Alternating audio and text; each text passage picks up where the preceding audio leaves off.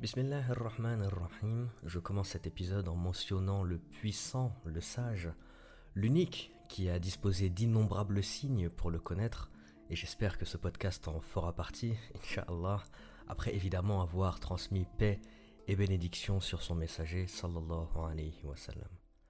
Je cherche le refuge auprès de Dieu contre toute perturbation qui m'amènerait à couvrir ce que je sais être vrai Plutôt, je l'implore pour sa lumière et sa science afin de marcher fermement sur son chemin. Assalamu alaikum wa rahmatullahi wa barakatuh et bienvenue dans ce cinquième épisode du podcast Ibrahim à la recherche coranique du sens de la Ummah. Alors c'est le cinquième épisode partie 1, vu qu'on a choisi ensemble de le diviser en deux pour ne pas avoir un épisode trop long. Pourquoi? Parce qu'il y a différents concepts que je voulais aborder avant de rentrer dans le cœur du verset comme on a l'habitude de faire. Cet épisode, il va nous permettre d'être euh, peut-être plus léger, j'espère, il sera divisé en trois parties, et on va explorer trois concepts qui sont euh, transmis, évoqués dans le verset. On va commencer, Inch'Allah. Euh, je vous invite à détendre vos muscles et à détendre votre esprit. On fait tomber les épaules et on démarre sur le verset 142 de la Sourate Al-Baqarah. بسم الله الرحمن الرحيم. سيقول السفهاء من الناس ما ولاهم عن قبلتهم التي كانوا عليها. قل لله المشرق والمغرب يهدي من يشاء إلى صراط Dans l'épisode 4 du podcast, on a parlé du cloisonnement, des divergences entre les communautés et comment le Coran se place dans ce débat. Quelle place il donne à la communauté du prophète sallallahu alayhi wa sallam, quelle place il donne à sa législation comparée aux législations des peuples, des gens du livre? Mais j'y reviendrai pas parce que c'était suffisamment complexe à aborder pour ouvrir euh, d'autres portes. en tout cas, euh, ceux qui sont intéressés, je vous invite à le réécouter. Je le précise parce que le verset 142-143 sur lequel on est, il vient vraiment juste après les versets qu'on a cités dans les épisodes précédents. Donc il est dans le même contexte euh, de discussion, d'échange, de débat avec les autres communautés pour savoir qui est la vraie, entre guillemets, communauté qui atteindra le paradis. Et on a vu évidemment que ce n'était pas aussi simple que de dire c'est ce groupe qui ira au paradis et les autres non.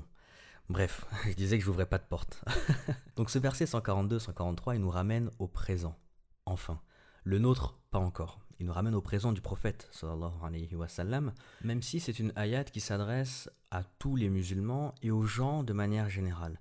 C'est un verset d'une importance capitale, tant l'annonce qui est faite est incroyable, Dieu a voulu pour la Ummah du prophète Mohammed qu'elle soit une communauté wasatan.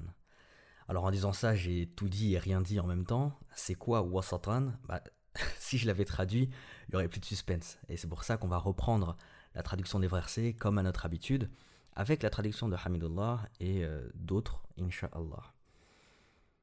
Dieu nous dit Les faibles d'esprit parmi les gens vont dire qui les a détournés de la direction vers laquelle ils s'orientaient auparavant? Dis, c'est à Allah qu'appartiennent le levant et le couchant. Il guide qui il veut vers un droit chemin. Et aussi nous avons fait de vous une communauté de justes, pour que vous soyez témoins aux gens, comme le messager sera témoin à vous. Et nous n'avions établi la Qibla, vers laquelle tu te tournais que pour savoir qui suit le messager et qui s'en retourne sur ses talons. C'était un changement difficile, mais pas pour ceux qu'Allah guide.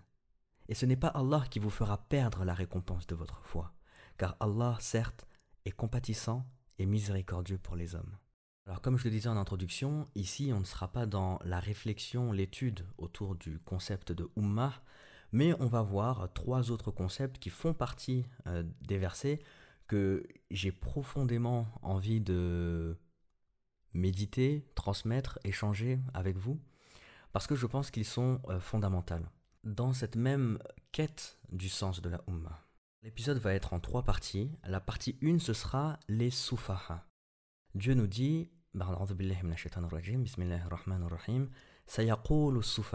les Sufaha vont dire. Qui sont les soufaha C'est traduit par Amidullah par les faibles d'esprit. Est-ce que on peut le restreindre à ça? C'est ce qu'on va voir dans la partie 1. Dans la partie 2, on va voir la notion du levant et du couchant. C'est une formule qui est très souvent euh, énoncée, récitée dans le Coran, où Dieu dit Lillah al-mashriq wal maghrib. À Dieu est le levant et le couchant. Mais quel est, quel est le sens de cette formule? C'est quelque chose que je me suis toujours demandé. Alors, euh, bah, j'en ai profité. j'en ai profité pour partir à la quête de, euh, de, sa signification. Et enfin, la troisième partie, euh, la partie la plus surprenante, on va dire, c'est la cerise sur le, sur le. C'est un petit message pour ceux qui ont écouté la conférence sur l'intimité du temps. Bref, donc cette partie 3, qui est surprenante, elle va concerner les sirat alors je le dis comme ça, les droits chemins. Pourquoi? Parce que Dieu nous dit Yahdi man ou ila mustaqim. Il guide qui il veut vers un droit chemin. Alors quand j'ai lu le verset, je me suis demandé, euh, c'est étrange qu'ils ne disent pas vers le droit chemin. Pourquoi un droit chemin? Est-ce qu'il y en aurait plusieurs? Mamma mia, là ça va être intéressant.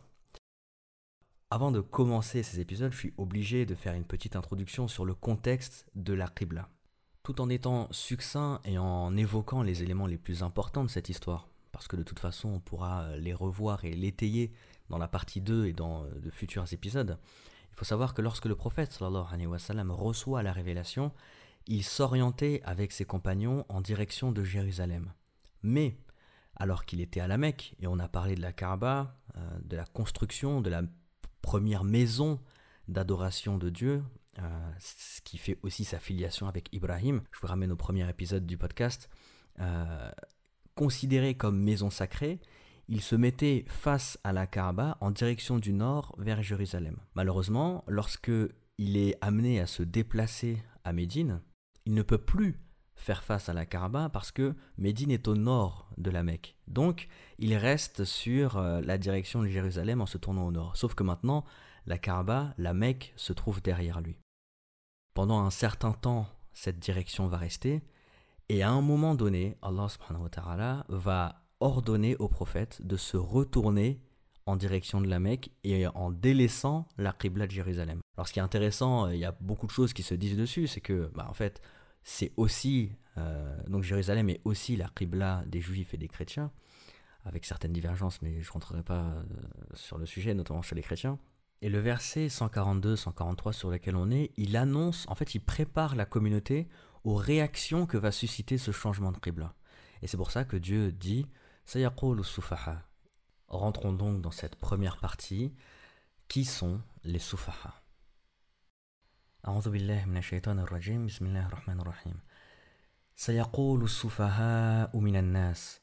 Les Sufaha parmi les gens vont dire Ma wallahum an qiblatihim allati kanu alayha. Qui les a détournés de la direction de la qibla vers laquelle ils s'orientaient Alors, la première réponse qu'on pourrait dire sur qui sont les sufaha est sufaha celui qui aurait cette réaction au changement de la qibla C'est une réponse un peu facile, mais dans ceux qui vont avoir cette réaction, on peut citer trois groupes. Le premier, c'est les musulmans hypocrites, qui sont dans l'exploitation de toute chose pour déstabiliser le cœur des nouveaux musulmans, déstabiliser l'organisation et les croyances de cette communauté musulmane. Le deuxième, c'est les idolâtres, qui de la même façon sont en conflit avec cette notion d'unicité à laquelle appelle le prophète sallallahu alayhi wa sallam. Et le troisième groupe, c'est le groupe des gens du livre qui sont dans un cloisonnement qu'on a cité dans l'épisode précédent et qui refusent de rendre divin le message qui a été transmis au prophète. Et les trois, en fait, d'une certaine façon, ils vont abaisser cette prescription à un désir et une volonté personnelle du prophète. Au départ, il n'y a pas forcément de problème parce que lorsque Dieu lui demande de se tourner vers Jérusalem au début de la révélation, il a un compromis, à savoir qu'il peut quand même s'orienter devant la Kaaba pour avoir Jérusalem devant lui. Là où ça va être critique, c'est au moment de se déplacer vers Médine, il est obligé de se tourner vers Jérusalem parce que c'est l'ordre d'Allah Et donc, les idolâtres vont commencer à dire, bah regardez-le. En fait, aujourd'hui, il quitte la direction de ses ancêtres, je vous ramène à la filiation qu'il a avec euh, Ibrahim et la construction de la Kaaba, pour prioriser le lien qu'il a avec les gens du livre.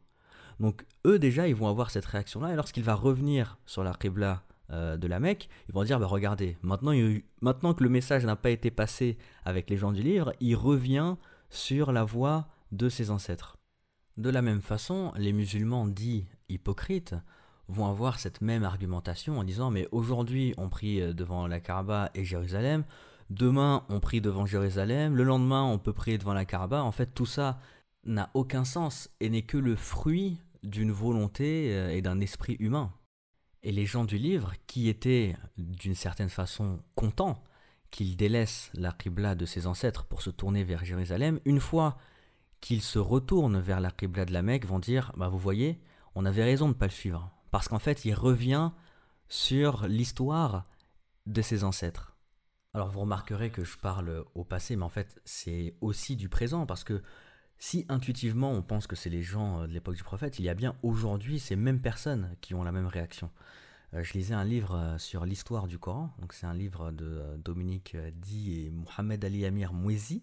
Désolé si ma prononciation n'est pas la bonne. Et en gros, c'est exactement la même argumentation qui est portée, à savoir la c'est une question qui est uniquement et purement politique.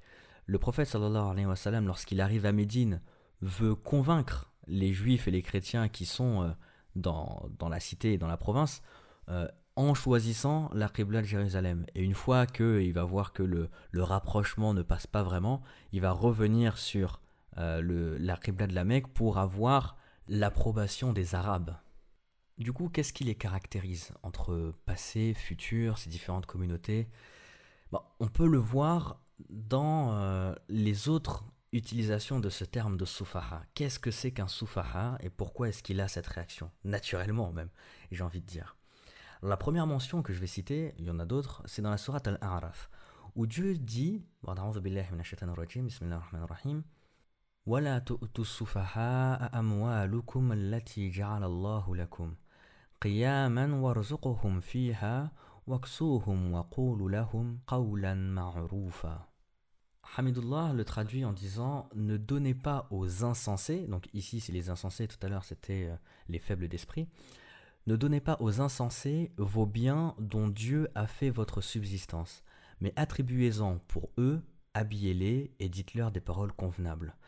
Maurice Gloton le traduit en disant Ceux qui n'ont pas pleine capacité, physique, intellectuelle et juridique. Les jeunes, euh, les enfants, ceux qui sont très endettés, etc. En fait, c'est un verset qui va devenir d'ailleurs prescription et qui va ordonner à ceux qui ont la responsabilité d'autres de ne pas leur donner leurs biens pleinement parce qu'il y a un risque à ce qu'ils ne soient pas capables de pouvoir gérer ces biens. Alors, on doit en prélever suffisamment, ce qui est nécessaire et bon, pour le vêtir, le nourrir, etc., etc. Et leur parler avec des paroles convenables. Donc dans ce verset, les soufahas, c'est des personnes qui n'ont pas la capacité de gérer leurs ressources, l'incapacité de projeter, à concevoir l'invisible, ce qui va arriver, à concevoir l'invisible dans le visible. En fait, c'est plutôt euh, ceux qui n'ont pas la capacité à appréhender les conséquences de ce qu'ils font. Ou si tu en as conscience, l'incapacité physique psychologique à agir dans le sens contraire. Là, pour le coup, on pourrait parler de dépendance. C'est-à-dire que tu sais qu'il y a quelque chose qui est mal, mais tu ne peux pas t'empêcher de le faire. Alors, dans certains cas, bah, on te met sous tutelle, par exemple, quelqu'un qui est hyper dépensier et qui n'arrive plus, qui est tout le temps endetté, etc. On le met, entre guillemets, sous tutelle, donc ça c'est juridique, hein, c'est pas toi qui le décide, euh, afin qu'il y ait une personne responsable qui ait conscience des conséquences des choses, euh, qui puisse lui donner ce qui est nécessaire pour qu'il puisse vivre euh, décemment, normalement même. Donc peut-il y avoir des soufahas musulmans? Oui, de ce point de vue. Mais c'est pas la seule dimension, en tout cas pas la plus importante. Je ne sais pas si vous connaissez cette parole euh, qui est attribuée au prophète sallallahu alayhi wa où le prophète nous dit L'homme fort n'est pas celui qui prend le dessus sur les gens, mais l'homme fort est celui qui prend le dessus sur sa propre personne. Ou dans un autre hadith, où, le, prophète islam nous dit L'homme fort n'est pas celui qui est fort en lutte, mais c'est celui qui se maîtrise sous l'emprise de la colère. De la colère. Donc on a une caractéristique qui est la force, qui est commune à tous. Mais le din d'Allah nous apprend que c'est une notion qui dépasse l'élément physique. Et en fait, c'est la même chose qui se passe sur le terme de soufaha. Il y a quelque chose de physique qui nous permet de comprendre ce qu'est un soufaha, mais la volonté du din, c'est de nous montrer ce qui dépasse cette caractéristique physique. Alors, il y a des personnes qui sont irresponsables sur Terre, ça c'est clair, mais du coup, dans cette irresponsabilité, et d'ailleurs, euh, petite parenthèse pour montrer qu'en fait, tout n'est que signes qui permettent la connaissance de Dieu. À travers cette irresponsabilité, on peut percevoir l'irresponsabilité invisible, donc qui dépasse celle-ci et qui est d'autant plus grave, et quelle est-elle? Dans la sourate Al-Baqarah, Dieu nous dit, dans le verset 13,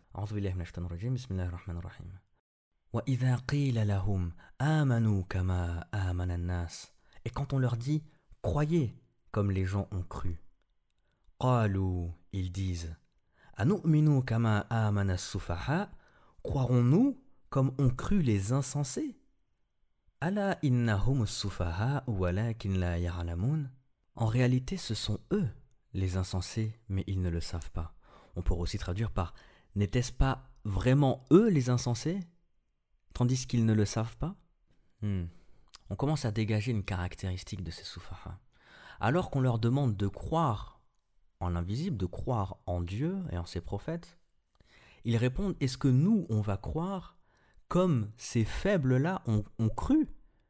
Donc, et d'ailleurs, c'était l'un des arguments qui était amené au prophète au début de la révélation, où il disait, mais en fait, il n'y a que les jeunes, les pauvres, les gens, les indigents qui le suivent. Nous, qui avons fait des études, qui avons fait euh, richesse avec le commerce, nous, on va croire à la même chose, en tout cas, on va suivre une voie que seuls les pauvres, les indigents, les enfants euh, suivent. Nah, ça va pas marcher comme ça quand bien même ils arrivent à distinguer le soufaha physique, qui n'arrive pas à gérer ses biens par exemple, ils n'arrivent pas à faire le lien, ils n'arrivent pas à concevoir le lien avec le soufaha du monde invisible, qui est plus grave que le soufaha physique. Pourquoi?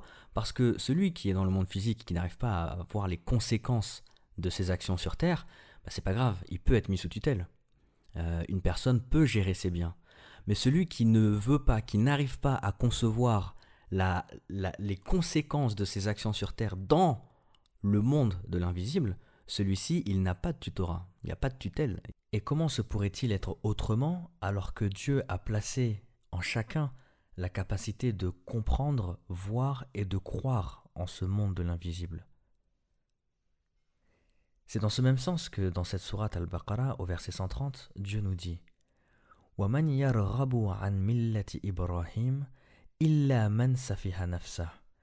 Qui donc aura en aversion la religion d'Abraham, sinon celui qui sème son âme dans la sottise Illa man safiha nafsa. Donc safiha nafsa, c'est ça, c'est le fait de, euh, de leurrer sa propre âme. C'est aussi notre traduction. Qui abandonnerait la religion d'Abraham, sinon celui qui leurre sa propre âme?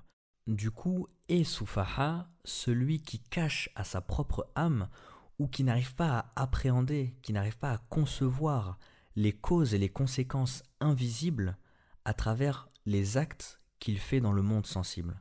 L'état de Soufaha, c'est cet état qui nous soustrait de la quête de sens, qui, se cache derrière les choses.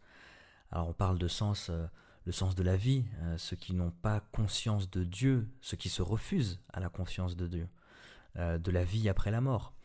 Et ce sont eux qui questionnent sur ce changement de Qibla. Parce que ils ne conçoivent pas que derrière la Qibla, qui est ce mouvement et cette direction physique, se cache un mouvement et une direction qui est au-delà de ce monde physique, qui est invisible et qui est d'autant plus important. Et ça, on en parlera dans les prochains épisodes. Alors, euh, il pose la question qu'est-ce qui vous a détourné de la Qibla que vous aviez? Ah oui. Et la seule réponse qui leur est donnée, c'est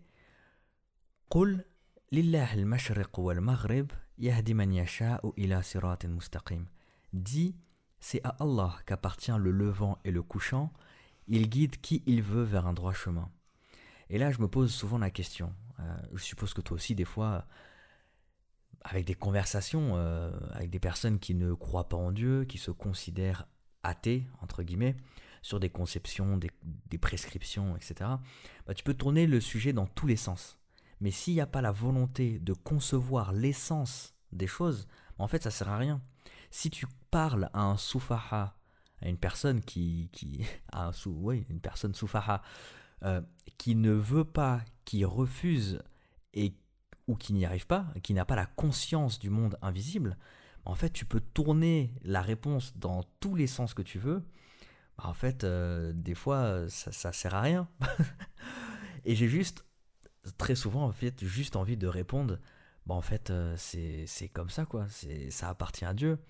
Et en fait, c'est pour ça que des fois, bah, les conversations elles peuvent être plus simples et, et, naturelles avec des personnes qui croient en, en Dieu euh, ou, dans les éléments de l'invisible, parce qu'en fait, nécessairement, on comprend le sens des choses cachées derrière le monde visible et sensible.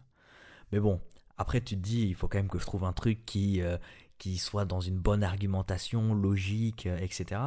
Et est-ce que je suis pas, en faisant ça, dans un état de soufahatisation, si je peux dire, en croyant que c'est moi qui ai les clés de la guidance c'est-à-dire avec une, une, relation de cause à effet dans ce que je vais dire, je vais pouvoir guider, alors qu'en fait rien du tout. Euh, tout ça euh, fait partie de l'invisible et on devrait plutôt se laisser pleinement entre les mains de Dieu dans euh, la guidance et dans la compréhension des choses du monde en fait. Enfin bref, j'espère que ça aurait été limpide sur euh, cette euh, petite parenthèse sur qui sont les Soufaha, mais parenthèse intéressante, pertinente dans la compréhension de ce qu'est la Ummah euh, dans, les parties qui vont suivre, Inch'Allah. Donc n'hésite pas à me faire un retour sur cet épisode, qu'il soit positif ou négatif, peu importe, tant que ça participe de la construction, de l'élévation et de la compréhension de la parole d'Allah subhanahu wa. J'espère vous retrouver très vite dans un prochain épisode qui concernera le levant et le couchant du coup, Inch'Allah. Assalamu alaikum wa rahmatullahi wa barakatuh.